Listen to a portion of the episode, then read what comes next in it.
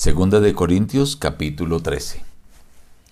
Querido Dios, ayúdanos a examinarnos a nosotros mismos, a tener la seguridad de que tú vives en nosotros para que podamos estar en unidad, en paz y en amor con nuestros semejantes.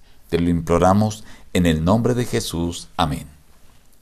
Reciban un fraternal abrazo de su amigo el pastor Juan Emerson Hernández y la gratitud por acompañarnos cada día a meditar la palabra del Señor. Hoy nuevamente apartamos un momento para meditar en apartes del capítulo 13, el último de la segunda carta a los Corintios. Esta es la tercera vez que voy a vosotros. Por boca de dos o tres testigos se decidirá todo asunto. Lo escribo a los que antes pecaron y a todos los demás, que si voy otra vez, no seré indulgente. Examinaos a vosotros mismos, para ver si estáis en la fe. Probaos a vosotros mismos. ¿O no os conocéis a vosotros mismos? ¿No sabéis que Jesucristo está en vosotros? A menos que estéis reprobados. Y oramos a Dios que ninguna cosa mala hagáis, porque Nada podemos contra la verdad, sino a favor de la verdad. Y aún oramos por vuestra perfección. Por lo demás, hermanos, tened gozo, perfeccionaos, consolaos, sed de un mismo sentir, y vivid en paz, y el Dios de paz y de amor estará con vosotros. La gracia del Señor Jesucristo, el amor de Dios, y la comunión del Espíritu Santo sean con todos vosotros. Amén. En el segundo viaje misionero a la ciudad de Corinto, Pablo había sido decepcionado. Había quedado muy triste por la forma como los hermanos de Corinto lo habían tratado, al no reconocer que él era un apóstol enviado por Jesucristo y que estaba trabajando para el Señor.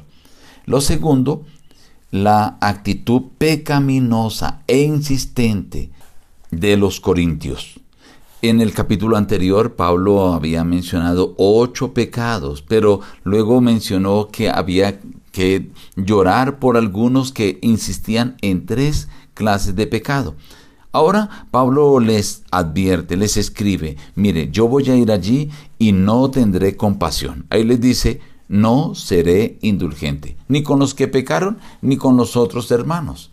Estaba decidido, porque quería que la iglesia fuese presentada, como lo mencionó en uno de los apartes anteriores, como una novia pura, virgen para Cristo, que es el esposo. Por eso hace una invitación, una invitación muy puntual. Examinaos a vosotros mismos.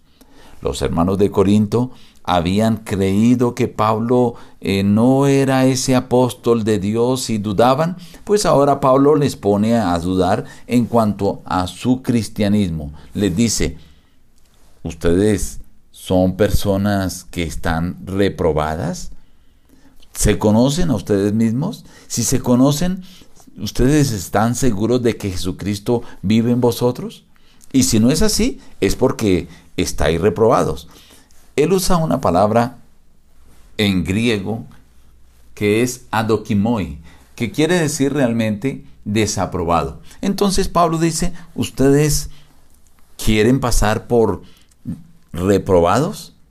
Pero todo lo que el apóstol Pablo quería hablarles no era solamente de juzgarlos, criticarlos o llevarlos a reconocer su pecaminosidad, sino también les quería hacer ver que el deseo de Él era la salvación de ellos. Por eso dice, nosotros oramos para que ninguna cosa mala hagáis, para que no fueran reprobados.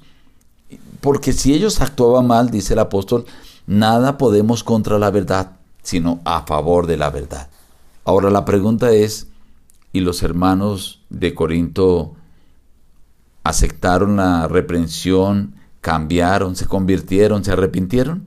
La respuesta es positiva.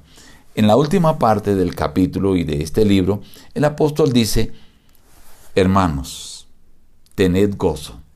Es la manera como debían de vivir, perfeccionados, la meta que debían alcanzar.